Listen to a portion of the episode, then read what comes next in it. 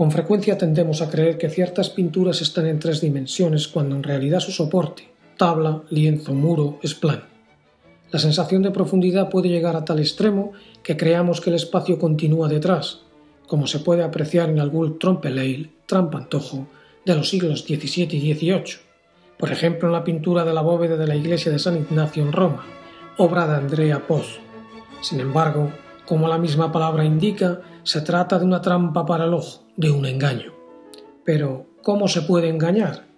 La utilización de los colores y las luces y sombras dan una sensación de profundidad, mas el fundamento está en crear un espacio tridimensional utilizando la perspectiva cónica, algo en principio ajeno a los pintores y que se desarrolló en los ámbitos universitarios en la Edad Media.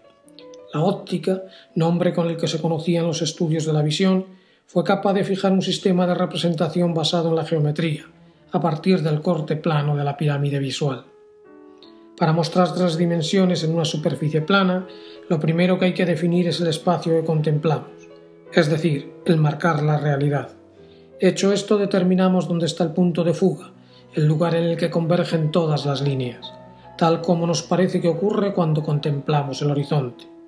Hasta allí no hay mayor dificultad, aunque sí hay alteraciones respecto a la visión natural, Fijamos un único punto donde convergen todas las líneas, pero el ser humano tiene dos ojos, que si bien es cierto que el cerebro es capaz de crear una sola imagen, no es menos verdad que si tapamos un ojo se aprecia un cambio en lo que vemos. Frente a la perspectiva naturalis estamos ante la perspectiva del pintor.